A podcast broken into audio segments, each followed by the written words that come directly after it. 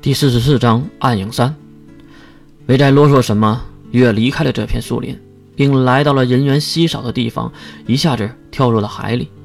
一阵洗漱，月才爬上岸。这时，月也是发现了四处观望的世门。世门，月挥着手喊着世门的名字，世门也马上跑了过来。哎呀，你干嘛去了？我在这里找半天，你又没有手机，真是的！你不知道我很担心你啊。哎，世门看着月的眼神突然变了，并抽动了一下鼻子，仿佛在闻什么。怎么了，世门？世门的表情瞬间就温和了下来。呃呃，那个，没事儿，没事儿。太阳伞借来了，还有大躺椅，我们可以享受日光浴了。真的？当然是真的了。来来来，就在这边。月跟着世门走向了太阳伞的方向。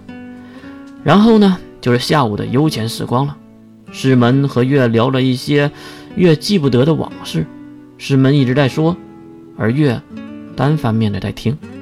很快，温暖的阳光下，月也进入了梦乡。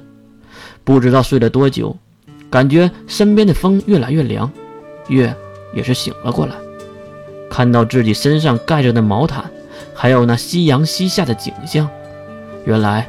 是傍晚时分了。是门，月缓缓地坐起来，四周的人已经很少了，不过世门却在一旁盯着他看。你醒了？世门的表情不太对劲儿。怎么了，世门？沉思一下的世门也是长出一口气，然后回答了月：“那个，刚才你睡着的时候，我听到了一条消息，就在海边那边。”在那片那个人造树林里，有人被杀了，而且是政客之子。听到这样的话，月马上瞪大了眼睛。难道师门知道了？月，你可知道啊？我，月没有说什么。我是想说，月，你一定要保护好自己啊！一个女孩子更是危险。以后要有什么出行的想法，一定要带上我，我会做护花使者的。月伸手抓住了世门的手，并对他轻轻地摇了摇头。世门，开玩笑的时候，脸不应该是严肃的表情。世门也是发现自己的脸有些僵硬，连忙用双手去揉搓。行了，你应该是闻到我身上的血腥气了吧？世门没有说话，还是揉着自己的脸。对我来说，水兵关灵还有你，你们三人约约。世门突然放下手，并用坚定的眼神看向月。三人，啊，怎么了，世门？月，我想告诉你，无论你选择了什么，我关灵还有水兵，都是你最好的朋友。你能懂我话中的意思吗？世门是在暗示什么吗？我，啊。我知道，月点头示意，重新回归笑容的两人对视而笑。谢谢了，师门。还有，今天我玩的很开心，谢谢你。师门也是恢复了往常的表情，挠着自己的下巴，害羞的微笑着。我们把东西还回去吧。师门指向巨大的太阳伞。啊，好的，我拿长椅和伞，你拿行李吧。哎，那多不好，我拿伞吧。世门和月推推攘攘的，不过最后还是没有拧过世门。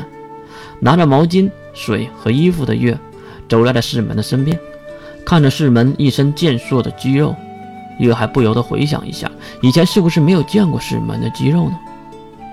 哦，对了，月，扛着太阳伞的世门回头看向月，怎么了，世门？要我帮忙吗？世门摇摇头，呃，逆风有一句非常经典的话。你知道吗？月愣住了，为什么会在这里提到这个让人忌讳的名字？什么？阳光下有阴影，黑暗就在我们身边。月放慢脚步，师门也是转头看向前方。